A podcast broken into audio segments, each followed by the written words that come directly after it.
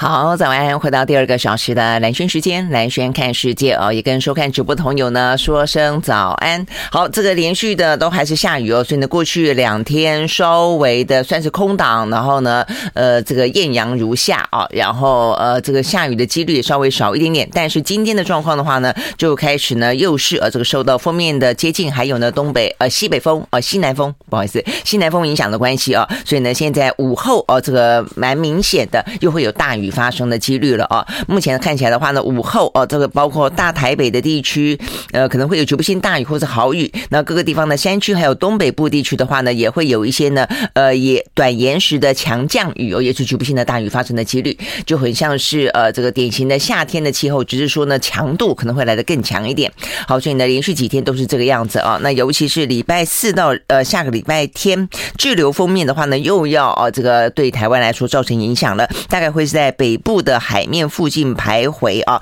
那同时的话呢，西南呃这个季风这个方面的话呢，也还是持续性的影响，所以呢又会造成呢全台湾呢呃都会是有雨，而且呢那段时间啊还说这个台湾是在暖气团里面啊，所以可想而知，就是用白话文说就是蒸笼的意思啦。我觉得 就是又暖然后又湿，不就像蒸笼一样嘛啊？所以事实上呃台湾这几年的夏天真的是非常的呃这个。暖湿哦，那种感觉真的就是不断的啊，这个汗外面在下雨，然后身体在下雨啊。OK，好，所以呢，这样子的一个天气状况，大概来说呢，在这个礼拜都是这个样子啊。只是说呢，呃，在今天的话呢，温度比起昨天，因为昨天最高温已经到到达三十六度了，很多呢家家户户呢都开始用起这个呃冷气机来了。好，那这个今天呢，因为下雨的关系，所以呢温度呢说各地高温会微降一到三度左右，但整体来看的话呢，也还是偏向呢是暖热的一个天气状况。好，所以呢不论如何，在今天看起来午后哦，这个下大雨跟豪雨的状况呢是还蛮值得注意的啊。所以出门的时候呢务必要带把伞。好，那所以呢，这有关于呢今天的天气状况。那呃，温度部分我们刚刚讲了，这个稍微稍微的比起昨天来说好一点点。但是呢，南部地区的话呢，大概也有三十四度、三十五度左右的高温。好，所以呢，这是跟天气相关的讯息提供哦，又是一个呃这个雨势哦还不小，一个暖暖湿湿的一个礼拜。好，那看完这个天气相关的讯息之后，接下来一样的看的就是跟疫情有关。好，疫情的话呢，在昨天台湾呢，呃，蛮明显的哦。那当然是不是因为这个假日的关系？呃，一二。那但是接下来的话呢，就要再看这一两天了哦。但是呢，整体来看的话呢，呃，包括呢，呃，这个呃民间的公卫专家，包括呢这个指挥中心，都认为啊，这个台湾应该啊，这个整个的疫情开始到了相对来说的高原期了哦。那这个总共。共六万。零呃六万零四十二例啊，这个染疫在昨天。那比较值得注意的是中重症啊，昨天中重症呢又创下新高，四百六十八个人啊，四百六十八个人呢，呃，这个重症。那这个当中一百零九个死亡，我们还是破百啊。那所以我们现在大概已经连续三四天都是破百的死亡人数了啊。所以等于是中重症跟死亡到目前为止，即便说我们的这个疫情往上飙的状况已经稍微的哦有这个看起来碰到顶的状况了，那接下来可能要。走一段时间，但是呢，在这一段时间里面呢，如果持续性的我们这些问题还没有改善的话呢，这个长辈跟小呃小朋友的话呢，其实相关的中重症的死亡呃还是呢相当呃惊人、相当可观的啦哦。好，那这个除了。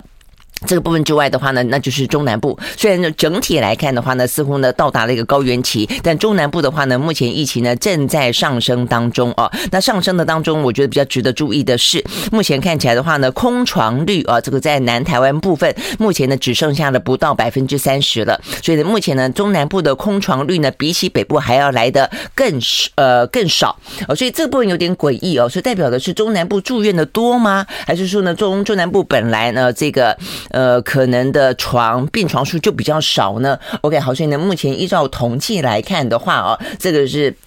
状况真的是还蛮觉得呃需要哦尽快去改善的哦，所以呢，昨天指挥中心已经说了，如果有需要的话呢，要增加病床，或者话呢，要把这个南北哦可能的需求稍微的呢调度一下哦，因为到目前为止的话呢，呃，这个我看南部地区哦，它的空床率只剩下百分之二十八点八，我刚刚讲不到百分之三十，那像北部地区的话呢，呃，带空床率是百分之三十一点九，还好一点。呃，这个是台北市哦，那北区整个北区的话呢，空床率百分之五十，好，所以呢，目前看起来呢，在呃病床方面最拉警报的反而是南区哦，南区，好，所以呢，这个部分的话呢，是中南部地区呢比较值得注意的哦，就是说，呃，目前的疫情正在上升哦，但它的占床率已经超过了百分之七十了。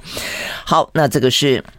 呃目前的状况，那呃 OK。哦，所以我们刚刚讲到了，还是一样啊，就是包括了这个第一个中重症的死亡的啊，这个部分的话呢是值得注意的。好，所以接下来目前呢正在呢进行相关的儿童疫苗的施打，所以呢儿童疫苗施打的话呢，在呃就是只要没有什么相关的一些慢性疾病等等啊，或者一些遗传疾病的话呢，就能打尽量打。好，所以我们今天看到呢，呃，这个相关的儿童疫苗也呃加开了啊，一些呢呃六大这个接种站，呃，给五到十一岁的孩童呢可以。尽快来打，嗯，因为过去这几天真的很乱啊，呃，需要跨县市去打的，在大雨底下去打的，然后呢，本来是说可能要在学校打，但是因为学校的话呢，这些天为了要呃降低啊这个所谓的群聚的可能的效应啊，因为校园事实上在过去这段时间很明显的在双北啊，它事实上是一个呃这个传播的很快速的一个。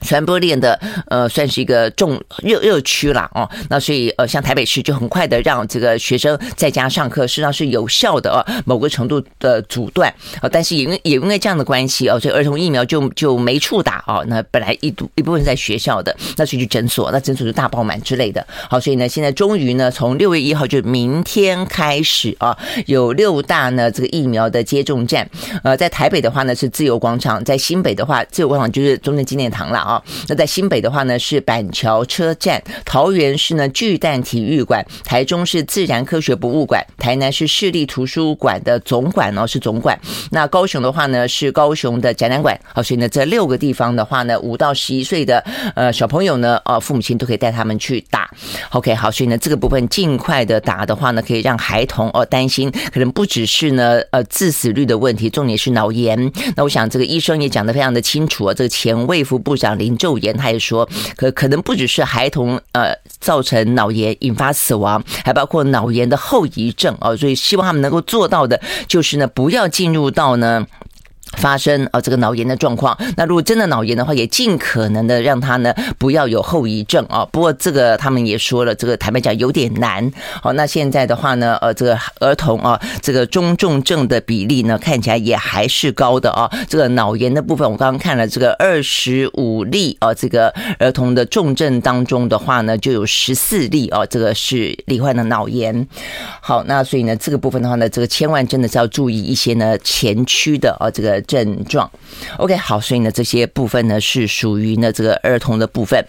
好，那再来的话呢，呃，就是我们刚刚讲到的，就高龄，当然我讲长照中心还是一个重点了哦。那怎么样子让它更快？那再来就是南部的地区，目前的呃这个空床率越来越低，呃，这个部分。好，所以呢，大致看起来是这样的一个情况啊。那如果这样的一个情况都顺利的话呢，好，目前指挥中心认为呢，这个六月疫情应该可以估计往下走。好，所以呢，昨昨天的话呢，苏贞昌召开了相关的一些防疫的因应的会议啊，是讨论到的是境外哦，是不是呢开始要进行相关的放松？好，那所以呢，这个境外的放松的状况啊，目前看起来的话呢，是考虑啊，并不是说完全进来是解隔离啊，而是呢，呃，隔离的天数缩短，可能会从先前的七加七改成了三加四啊。好，但是这个部分的话呢，呃，还要去考虑整个的量能哦，因为进来万一万一哦，就还是会。带来医疗上面的需求的话，那台湾目前自己呃，这个要看我们的医呃疫疫情啊，我们的进程怎么样，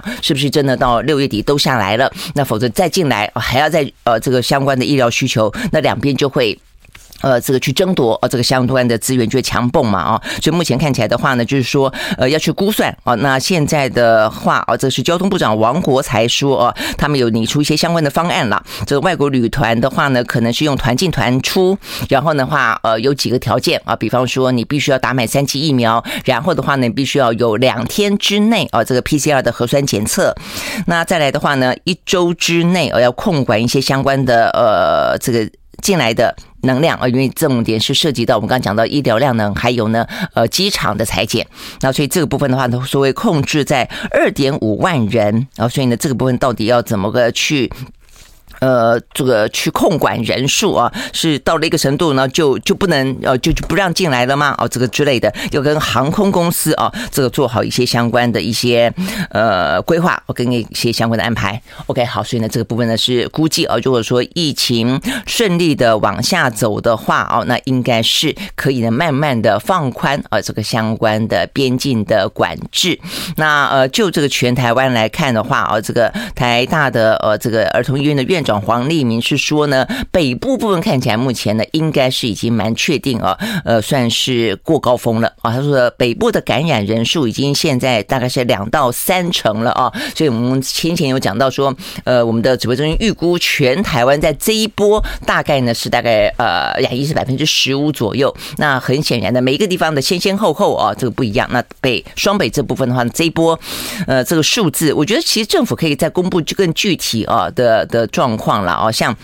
这北部哦，到底多少？那目前的话呢，黄立明是说北部的染疫人数应该已经到两三成了哦。那所以呢，这样子应该哦，这个就高峰已过。那只是说未来，呃，不见得就是大家一定要记得啊，就不见得高峰已过呢，或者你甚至已经染疫确诊就就没有哦，在在染疫的呃这个可能性了哦。这个整体来看的话呢，还要看台湾就那么点大哦，这个相互之间的传染，还有呢国际哦跟国内之间的一些状况，都还是要去观察的。好，那这个。部分的话，是我们看到今天跟国内啊这个相关疫情有关的讯息给提供。那在国际之间的话呢，今天的数字啊也是呃连续两天啊这个都很低，只有三十万左右哦，所以北韩加台湾就占了一半。我们休息再回来。I like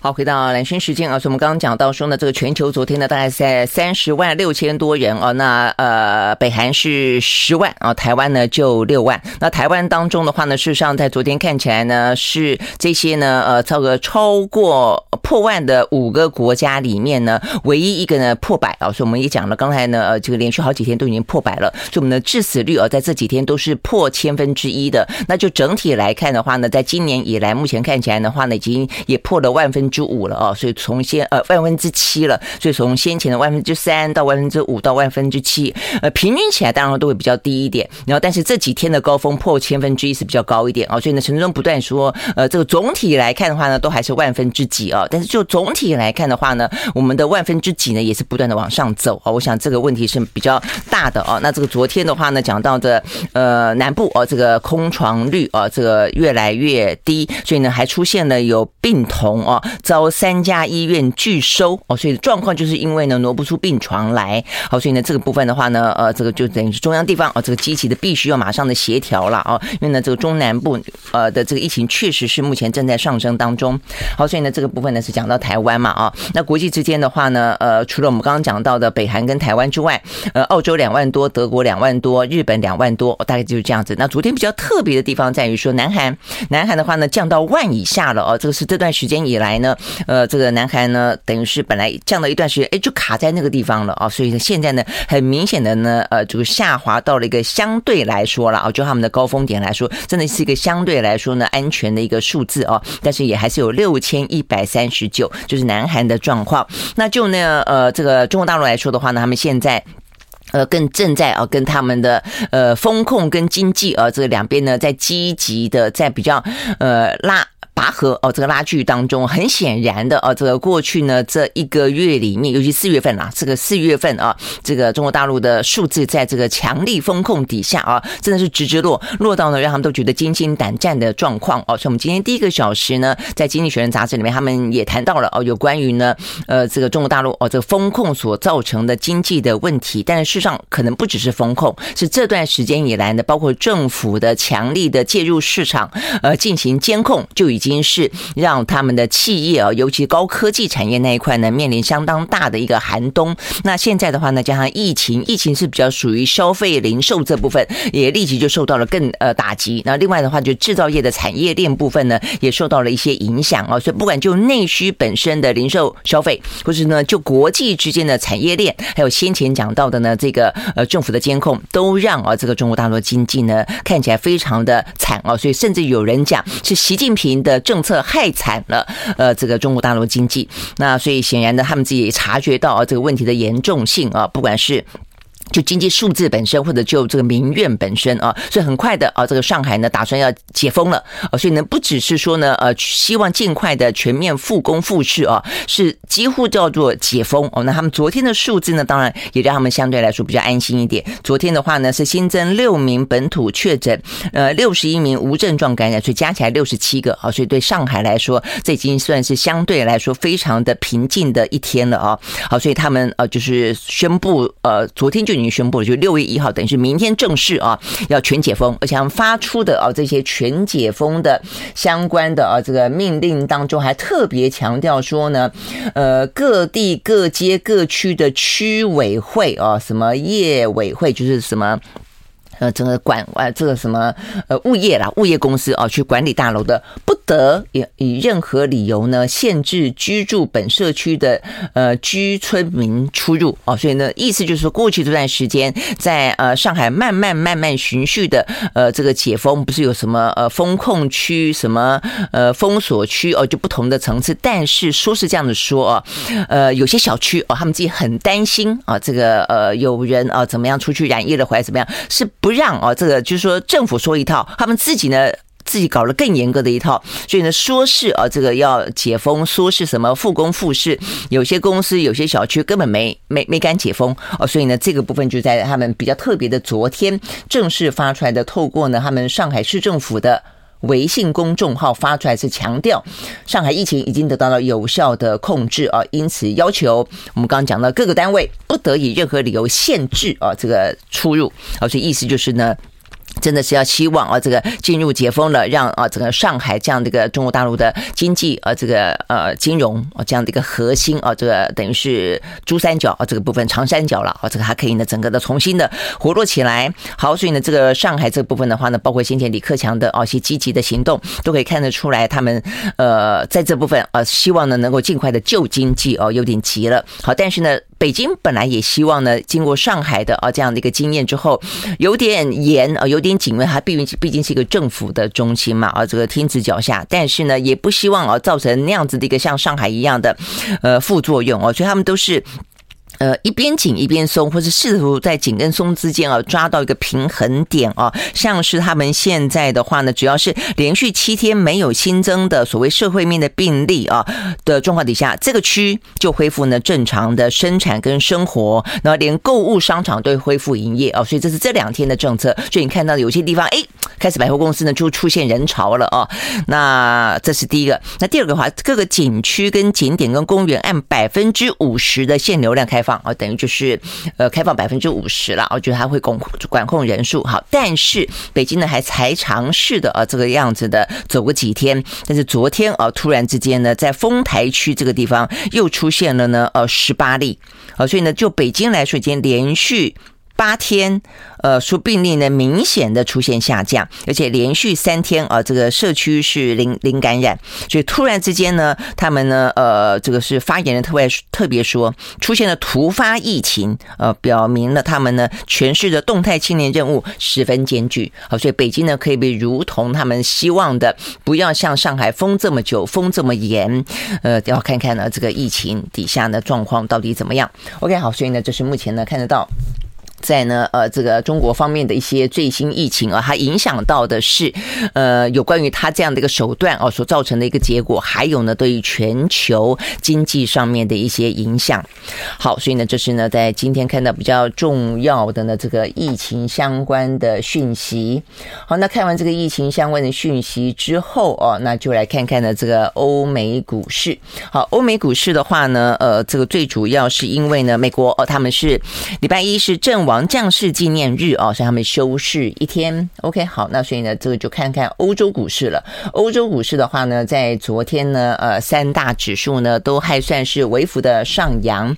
呃，在德国部分，呃，这个涨了百分之零点七九；英国呢涨了百分之零点一九；然后呢，法国的股市呢是涨了百分之零点七二啊。好，那这个是。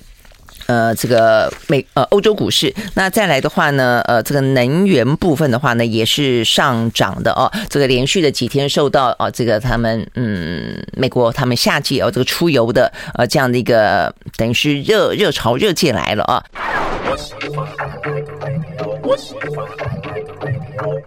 好，回到蓝轩时间啊，所以我们刚刚讲到了这个美国昨天呢是休市的啊，那这个欧洲的话呢上扬，然后油价的话呢也是上扬啊。这个油价的部分的话呢，在纽约的西德州原油呢上涨了呃百分之一点七哦，收在每一桶呢一百一十七点零六块钱美金。伦敦布兰特原油呢上涨百分之一点九，收在每一桶一百二十一点六七块钱美金啊。那在昨天的话呢，比较重要的部分呢，其实除了第一个我们刚刚讲到了啊，这个上海的话呢，在明天开始啊，几乎是。呃，要到达全面性的这个解封，那北京本来是这样的期待哈，慢慢开始解封哦。但是呢，北京的话呢，突然在昨天下午这个传来十八例哦，来自于丰台区哦，所以这部分的话呢，北京呃的风控哦，会不会呢因此而生变啊？这部分的话呢，呃，要再观察。那否则的话呢，中国大陆他们等于是在过去经历过呢经济数字明显的啊这个重挫之后啊，他们呢其实呃，我觉得啦哦，这个嗯，我觉得当然也是因为上海本身的疫情。也趋缓了啊，否则的话，我觉得他们其实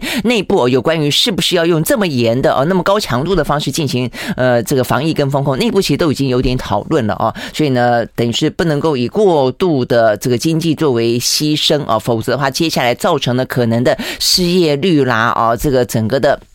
产业啊，这样子一个状况啦，哦，这个工业生产等等都会造成呃这个蛮大的呃这个付出很大的代价，而且要好几个月哦，可能才会再回来哦，所以他们等于是现在有点急了哦，尽快的希望能够解封。好，这个对于国际来说当然是一个好消息。那再来的话呢，就是美国，美国的话呢，前两天的通膨数字啊，就是有点触顶了哦，所以呢，是不是触顶回落了？我想这两个呃状况，一个是中国，一个是美国，好，所以呢，都让国际之间啊这一两天的气氛相对来说呢。是比较和缓一些的，好，但是的话呢，呃，这个昨天的话呢，呃，油价上涨啊，这是另外一个呢，我觉得是蛮值得注意的呃因素了，那就是昨天的欧盟正式开会，开会呢达成了最后的决议了，要针对呢俄罗斯的原油采呃采取呃这个禁令了。好，所以这个部分的话呢，对于好不容易呢到顶的呃这个通膨，是不是物价接下来可以回落啊？这个部分可能就呃要稍微再观察一下了。好，所以呢，就是呃欧洲欧洲的话呢，昨昨天他们二十七个国家开会啊，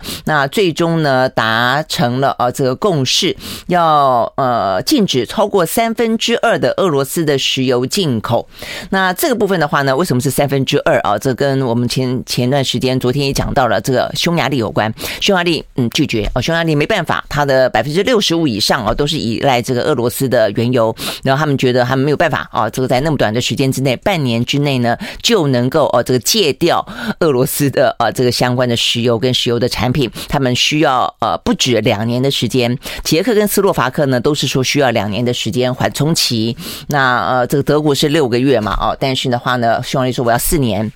好，那因为这样的关系啊，等于是一个妥协的方案啊，所以呢，等于就是在整个欧洲进口当中呢，有一些国家没有办法啊，那么快的能够达到在年底之前呢戒掉俄罗斯的石油，也因此呢，有三分之一哦可能出现了相当程度的豁免啊，但是某个程度来说，已经大幅度的呃削减了俄罗斯原油的进口啦。哦，所以呢，就这个战争本身的本质来看，就是说你等于是切断了俄罗斯的呃财源呃。那表达了哦，你这个惩罚的哦这样子的一个想法。那对于欧洲自己本身来说的话呢，也终究他必须要去想办法啊，这个戒断啊，对于呃这个俄罗斯啊这个石油的依赖了。否则过去每一年只要呃双方之间有任何军事上的、外交上的、政治上的一些纷纷扰扰的时候，就会出现呢俄罗斯拿着断气啊作为要挟，尤其在。冬天的时候，哦，所以我想，对于欧洲来说，他们也觉得干脆就是长痛不如短痛，就这一次哦，想办法呢，来啊，这个解决他们对于俄罗斯石油的依赖。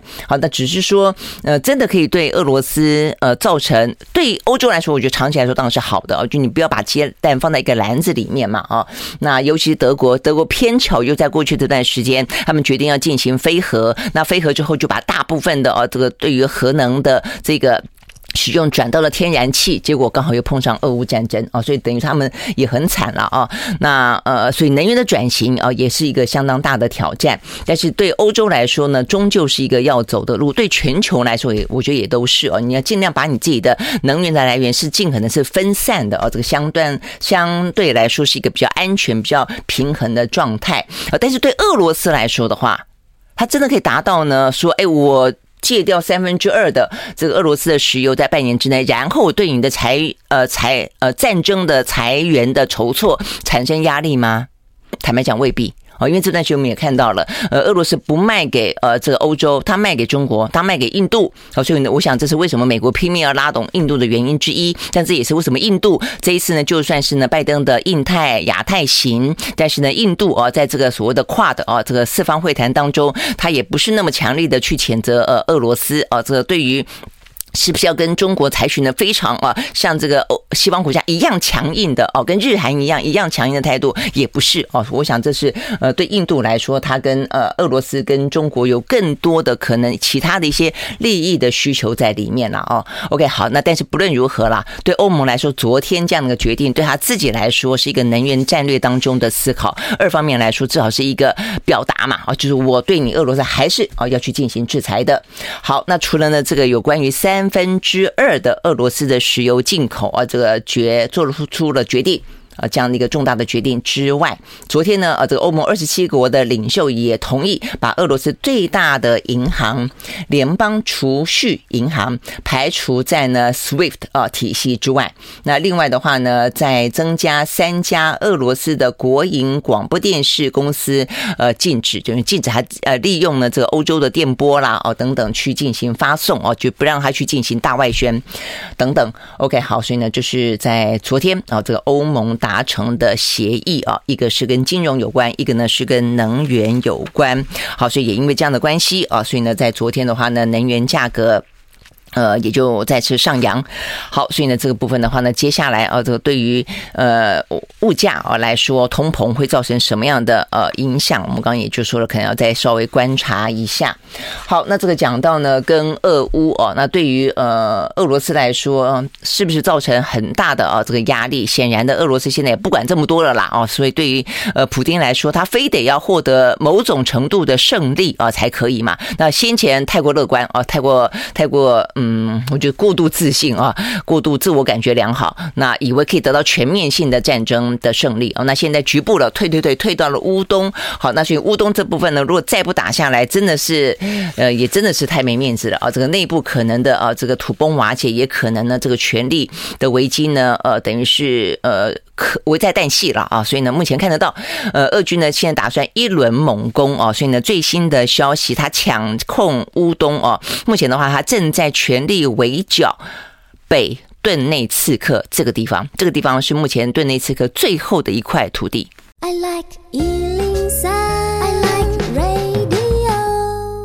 好，回到蓝轩时间啊，所以我们刚刚讲到了，即即便啊，这个欧盟呢，在昨天呢，正式啊，这个通过呢，呃，要这个禁止啊三分之二啊左右的俄罗斯的石油跟石油的产品啊，这个进到欧盟里面去，呃，对于整个经济来说的话呢，造成持续性的一些制裁跟压力了啊。但是呢，对于呃普丁来说的话呢，他目前的战事啊，正在呢，呃，强力的推进啊，推进到更加的针对性啊，一个局部地区。那这个局部地区的话呢，就是乌东啊，所以乌东这个部分的话呢，目前看起来。起来是北顿内刺客哦，这个地方，这个地方的话呢，它人口大概是十万人了啊。现在顿内顿内斯哦，顿内斯克，它是一个比较大的区域哦。它在讲乌东的话是讲一个大的区域叫顿顿顿内刺客，嗯，应该讲。顿巴斯哦，讲顿巴斯区，然后顿巴斯区里面有两个地方，这两个地方就是在一开始战争之初，呃，普丁就说他是为了他们的请求，所以才出兵进行的军事特别行动。我就讲这这两个地方，那这两个地方一个叫做卢甘斯克，一个叫顿内茨克。好，那这个呃北顿内茨克呢，事实上呢是在卢甘斯克里面。好，所以呢现在来看的话呢，呃，这个北顿内茨克是卢甘斯克这个省，看你来讲。它是一个省还是一个州？就这块地方，它的最后一个土地了啊，这个最后一个城市没有失守的。好，所以呢，如果说现在的话。呃，普丁他们正式的在这一两天啊，假设可以的话，拿下了这个北顿内刺客之后，等于整个卢甘斯克呢完完全全的沦陷。那就呃这个俄罗斯的说法叫做完完全全的恢复它领土的完整啊。那所以呢，昨天呃俄罗斯的外交部长啊，这个拉夫罗夫已经对外啊表示了，这个当然有记者是问他了，说他接下来是不是就是要兼并啊这个顿巴斯地区？他说这不是兼并啊，这是我们应这两个主权国家的要求展开的。行动哦，所以我们我们是保卫他们，我们是要帮助他们呢恢复领土的完整，也因此呢，接下来的话呢，应该让他们来自行决定自己的命运以及未来。OK，所以很明显了，我觉得呃，心里是用讲的，现在是整个的行动已经推到这个进程来了啊，就是说对于呃这个呃泽伦斯基，他前两天。不断的讲，所以他也用非常高分贝的方式去回应呢。这个美国的前国务卿季辛奇的说法嘛，啊，季辛奇的说法就为了要换取和平。其实他认为啊，这个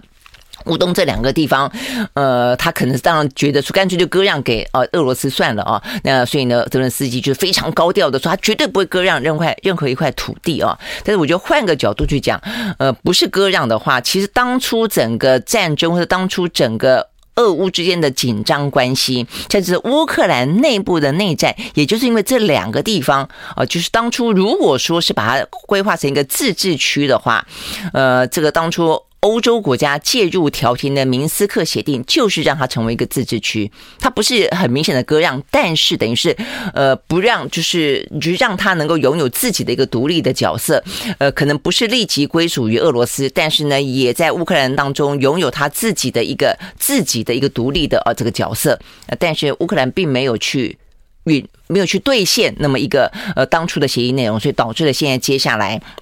除了呃这个普丁这个人呃这个这个非常的呃毒夫啊，这这样的一个原因之外，再来，我觉得这就是一个蛮大的原因了哦。所以呢，现在回过头来，终究啊，历史还是走到了他这个原点啊。所以呢，现在你当初没有去落实他这个自治，那所以现在的话呢，就用战争来解决。好，那所以呃，俄罗斯要的可能就不止当初的自治而已了，他就是呃希望，其实坦白讲，他。他不是自治，他就要求成为一个独立的国家了哦，就独立的共和国。好，那所以呢，呃，这个嗯，拉夫罗夫已经这样子啊，来对外宣称了哦，所以显然呢，他可能认为接下来拿下来之后，就是要采取这个步骤了。那呃，这个卢甘斯克会先拿下来，但是呢，南边的哦，这个也是在顿巴斯里面的顿内茨克，目前看起来的话哦，这个呃，俄军占领的。部分啊，稍微的比北部少一点点哦，所以等于是呃，乌克兰还有部分呢，他们呢算是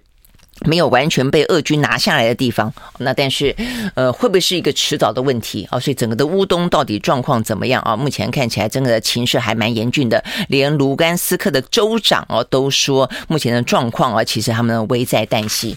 好，那所以呢，呃，接下来如果说已经攻陷了之后。呃，俄乌要不要重新回到谈判桌？嗯，我觉得这个是一个可能是蛮立即的问题哦。那他们显然的啊，这个卢甘斯克这个地方的俄军哦，或者是说俄军所扶植的傀儡政府，一定是会宣布独立的嘛？那宣布独立之后呢？那接下来乌克兰要不要承认？哦，那所以这个部分我想接下来会看得到哦，应该会是这样的一个局面。好，那呃，这个是呃属于战争的部分。那另外的话呢，俄罗斯哦，他还是在为啊这个相关的自己可以解除自己的经济制裁，拿着。呃，这个粮食出口作为一个筹码啊，这两天他不断的喊话，所以昨天的话更进一步，他是呼吁哦，他说他可以跟土耳其的总统埃尔段来讨论有关于呢，透过黑海啊若干港口的呃这个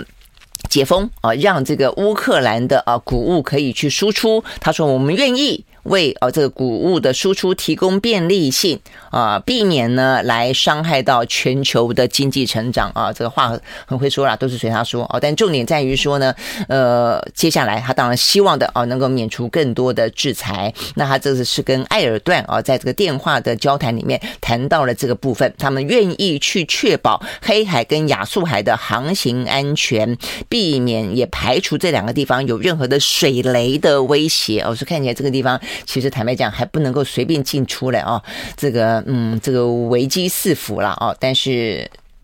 对，对于这个嗯，普丁来说，显然他是在属于呃漫天要价的过程当中了啊。这个他希望能够有一些对他的一些松绑，啊但是确实啊，这个全球的谷物哦是去呃就是一些粮食哦是相当程度的呃这个在过去这段时间，俄乌转眼之间已经两个多月三个月了啊，形成相当大的啊这个压力跟危机，尤其一些比较弱势的国家。好，所以我们这是我们我们看到的啊，跟这个俄乌战争呢比较重要相相关的讯息。好，那呃接下来的话呢，就要看呃，这个哦，我们刚刚讲到这个粮食哦，这个其实最近天灾人祸不断。除了美国德州哦，这个校园里面二十一死，然后呢，前两天尼泊尔坠机二十一死，然后呢，在今天看到最新巴西哦，巴西其实也是相当大的一个粮食国家哦。这个巴西的话呢，东北部连日豪雨，豪雨我们也豪雨，但豪雨他们的豪雨呢，已经造成了九十一个人死亡。很多哎，九十一人死亡，数千人的无家可归啊！所以目前看起来的话，啊，九十一人死亡，二十六个人失踪，五千多人呢流离失所。那不断的呢就是土石坍方啊，然后的话呢就是河呃河水暴涨啊，这个瘫痪等等啊，好多个区域啊，目前看起来的话呢都等待救援。好，所以呢这边讲到是啊，这个全球目前呢真的是天灾人祸了啊，那包括呢疫病四。起我觉得这是，呃，人类正是面对到一个相当程度的一个挑战跟省思的阶段。我今天看到还看到《华尔街日报》啊，这个报道了一个新闻，呃，这段时间两个多月来的啊，这个强力风控哦，让呃中国的年轻人在思考自己的人生啊，自己的未来，蛮有蛮有意思的哦。我们休息了再回来。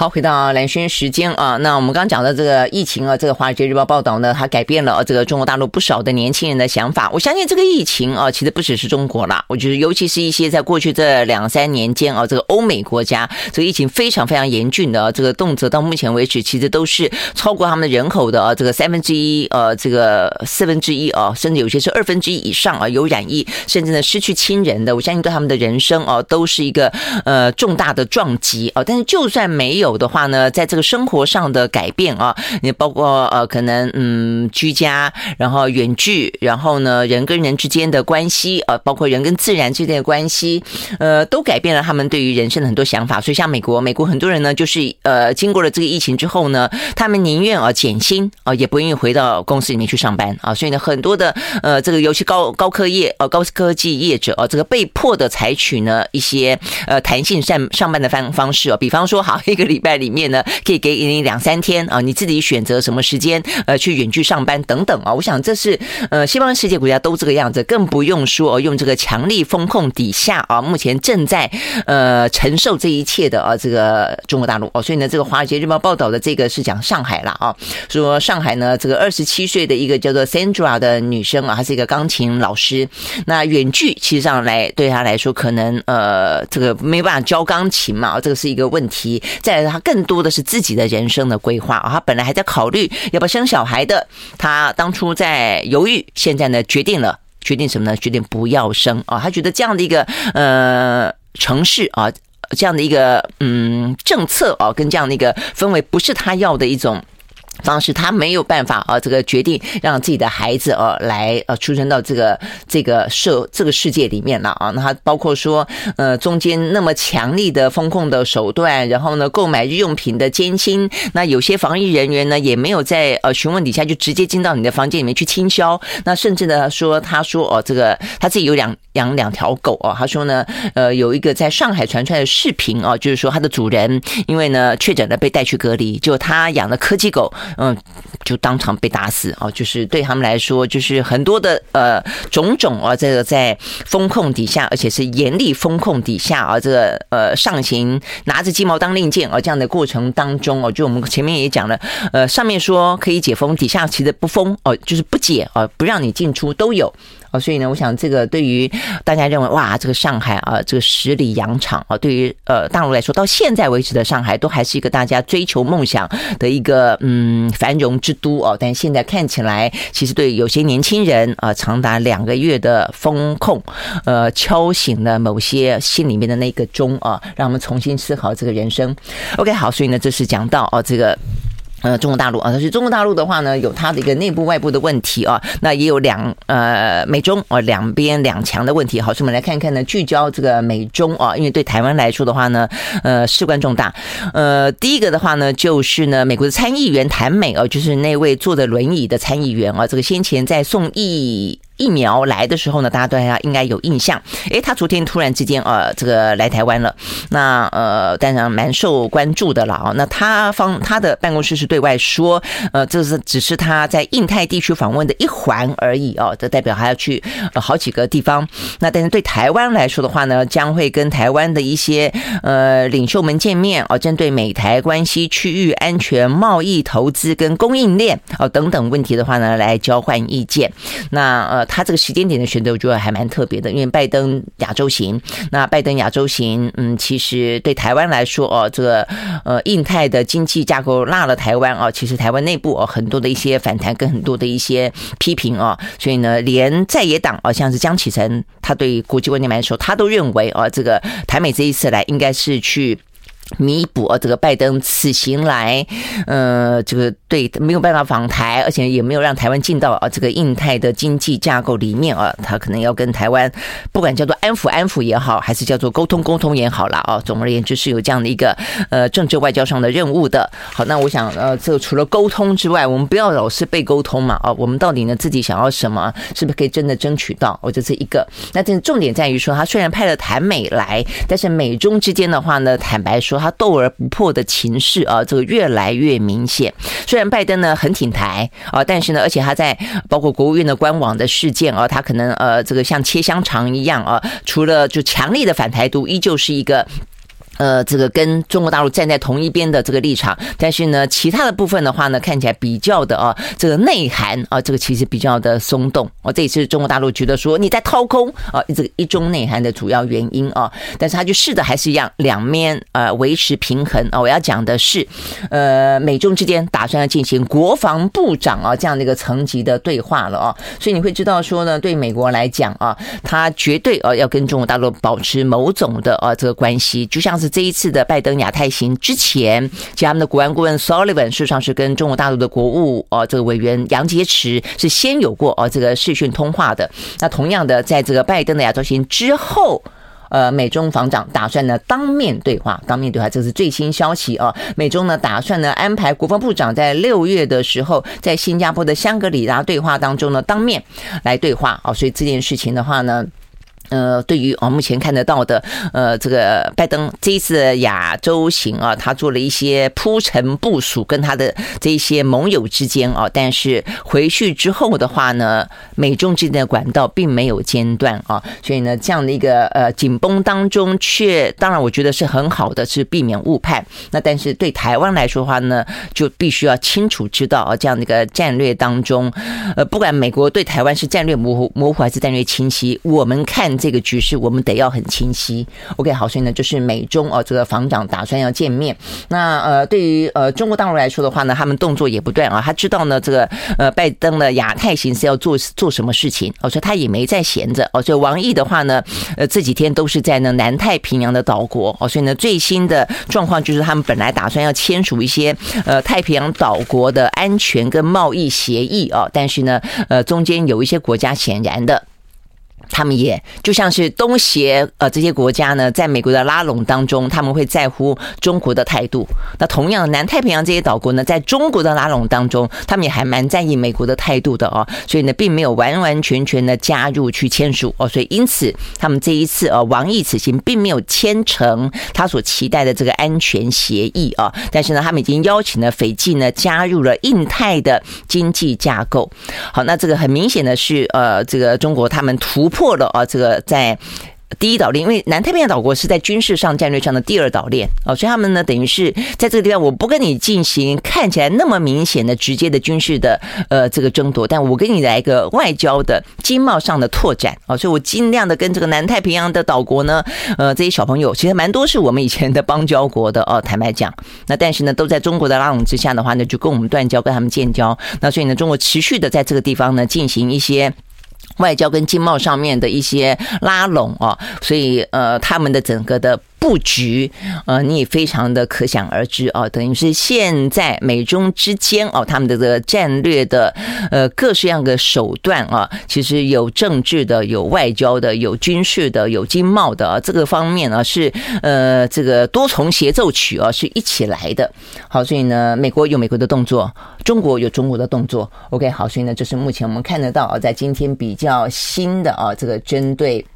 这方面啊，这个中国大陆他们呢，在南太平洋岛国跟十国呃正在呃会议啊，但是并没有签成相关的协议。而美国呃正要跟中国在新加坡六月份进行了国防部长的这个相关的会议。OK，那最后焦点呢，回到台湾哦，台湾今天有个呃蛮重要的消息是，立法院昨天一路的混战到底三读。陈水扁的国务机要费除罪啊，意思就是说呢，国务机要费这件事情等同于特别费啊。那所以呢，对于陈水扁来说，呃，官司打了这么久，这部分的话呢，就可以免诉了吗？哦，所以呢，这个部分的话呢，很多的前特侦组的这些呃官员觉得非常的失望啊，觉得呢被政治霸凌。OK，好，大家忘记了吗？他其实不只是特别费，他还弄假发票，不是吗？OK，我们先明天再聊。